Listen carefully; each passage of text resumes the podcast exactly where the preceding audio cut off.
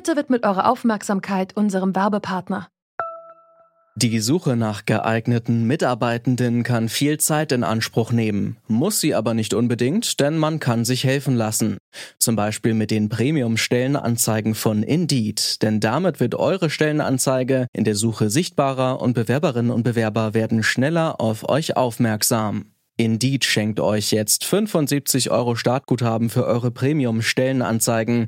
Klickt dazu auf den Link in den Show Notes. Es gelten die AGB. Ferhat Unvar, Mercedes Kirpatsch, Sedat Gürbüz, Gökhan Gültekin, Hamza Kurtovic, Kaloyan Velkov, Willi Viorel Paun, Said Nesa Hashemi, Fatih Saracoglu.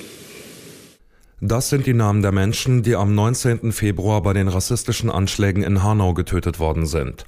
Auch im Netz werden sie regelmäßig geteilt unter dem Hashtag Say Their Names. Aber wer kennt noch die Namen der Personen, die etwa der NSU ermordet hat? Wem ist zum Beispiel noch die Kölner Kolbstraße ein Begriff, wo der NSU ein Nagelbombenattentat verübt hat? Wie ein nachhaltiges Gedenken an rassistische Anschläge gelingen kann, damit beschäftigen wir uns heute bei Zurück zum Thema. Heute ist Freitag, der 3. April 2020. Mein Name ist Johannes Schmidt. Hi.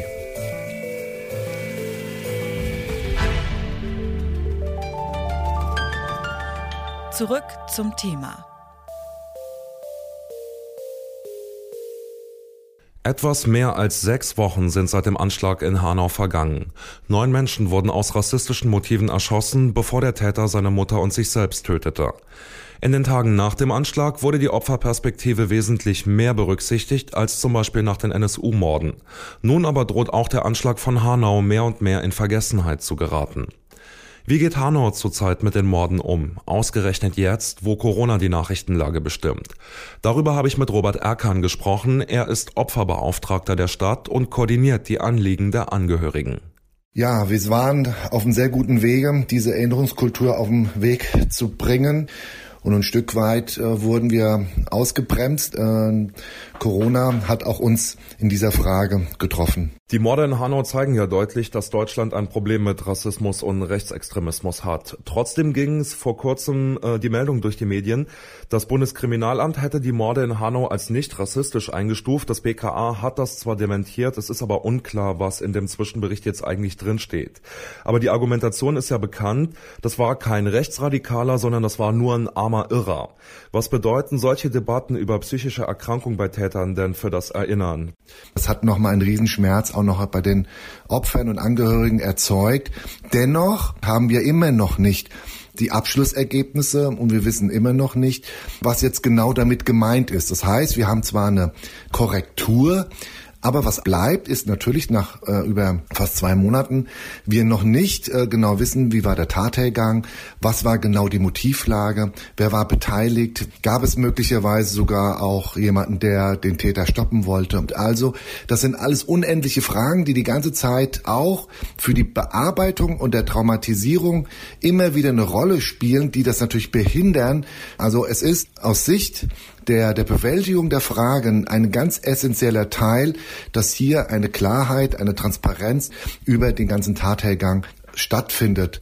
Dann vielleicht zum Schluss, also jener 19. Februar wird sicherlich bei den Angehörigen nicht in Vergessenheit geraten, aber daran erinnern sollten sich auch all die, die nicht persönlich betroffen sind.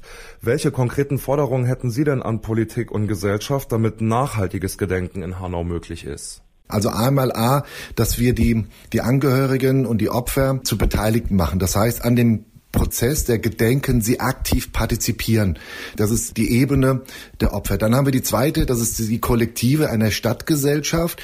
Und dann diese dritte Ebene, das ist dieser Alltagsrassismus, der Umgang miteinander, mit Andersartigkeit, mit Vielfalt, tatsächlich das Unausgesprochene sichtbar zu machen, wirklich zu debattieren, und natürlich auch mit konkreten Maßnahmen, die da einhergeht.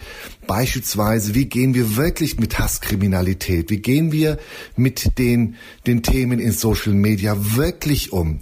Wann werden wirklich die Rechte des Einzelnen tatsächlich ähm, so tief eingeschnitten, dass das schon auch ähm, Rassismus oder eine Diskriminierung ist. Diese Debatte müssen wir führen. Die Opfer des Terroranschlags von Hanau sollen nicht in Vergessenheit geraten, genauso wenig wie andere Opfer rechter Gewalt.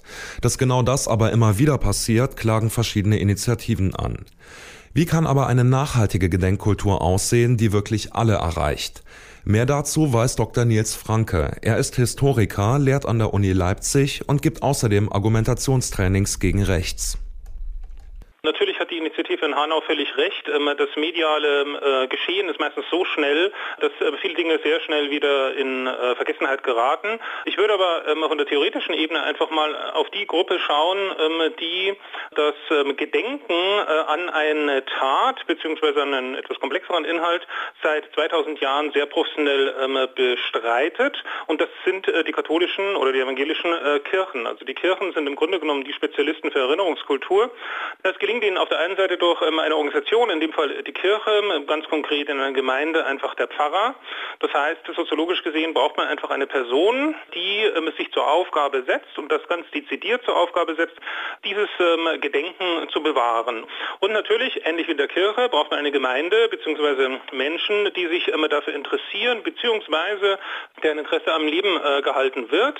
Das gelingt der Kirche durch ihre Strukturen, aber insbesondere auch durch den Gottesdienst, ähm, die Messe, ähm, die sonntäglich stattfinden. Also man hat dann auch ein Ereignis, das regelmäßig wiederkehrt und in diesem Ereignis ähm, ist es notwendig, ein Ritual zu haben, und genau das ähm, braucht man. Also man braucht eigentlich drei Zutaten.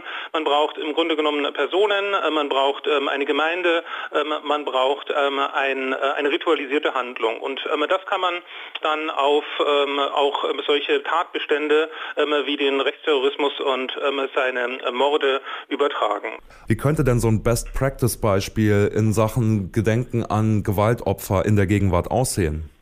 Es gibt äh, auf der einen Seite natürlich die Gedenkminute, so verharrt einmal die Stadt und das äh, finde ich auch sehr schön. Ähm, es gibt äh, durchaus auch ähm, Wege, die ähm, entsprechende Opfer oder aber auch Täterwege nachzeichnen.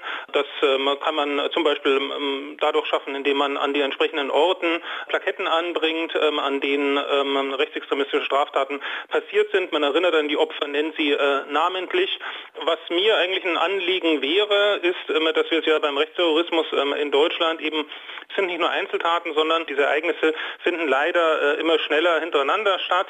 Ähm, aber wir wissen ja auch, ähm, dass sie seit 1949, seit 1950 auch regelmäßig stattgefunden haben. Und darum würde ich dafür plädieren, dass man dieses Thema rechtsterroristische äh, Straftaten in die Lehrpläne der Schulen bringt. Okay, dann vielleicht zum Schluss äh, würde ich eine Rolle den Advocatus Diaboli spielen und äh, wenn ich dran denke, halt eben, dass viele Leute davon sprechen, dass es eine stärker werdende gesellschaftliche Stimmung gibt, die sagt, wir sind dieser ständigen Gedenken müde, wir können die Themen Rechtsextremismus nicht mehr hören, wir können, wie kann man denn mit so einer wachsenden gesellschaftlichen Stimmung umgehen, die irgendwelche Schlussstriche fordert? Rituelles Gedenken, das kann natürlich auf Dauer ermüden, das ist keine Frage. Rituale müssen mit Inhalten geführt werden und die spannendste Frage in dem Zusammenhang ist, wie können Menschen dazu gebracht werden, dass sie innerhalb eines KZs oder auch außerhalb eines äh, Konzentrationslagers tätig sind, äh, wenn es auch nur Bystander, also Leute sind, die zugesehen haben, wie kann das passieren? Und das ist eine nach wie vor extrem spannende Frage. Die Auseinandersetzung lohnt sich damit in, jeder, in jedem Fall. Im Vergleich zum Umgang mit der Mordserie des NSU scheint sich die Gedenkkultur verbessert zu haben. Die Opferperspektive wird mehr in den Blick genommen, rechter Terror wird schneller als solcher benannt. Damit aber ein nachhaltiges Gedenken an die Opfer rassistischer Gewalt etabliert werden kann, braucht es mehr. Der Forderung, einen Schlussstrich unter das Gedenken zu ziehen, darf nicht nachgegeben werden, ob es nun um Hanau geht, den NSU oder, wie von vielen AfD-Politikern gefordert, die Verbrechen des Nationalsozialismus. Ritualisiertes Gedenken kann gegen das Vergessen helfen. Darüber hinaus braucht es aber auch eine allgemeine Debatte um Rassismus, denn der fängt längst nicht erst bei Morden oder Terroranschlägen an. Das war zurück zum Thema am Freitag, den 3. April 2020. Wenn ihr Anregungen, Lob oder Kritik habt, lasst es uns gerne wissen und schreibt uns an kontakt.detektor.fm. Mein Name ist Johannes Schmidt und ich sag Tschüss für heute. Zurück zum Thema vom Podcast Radio Detektor FM.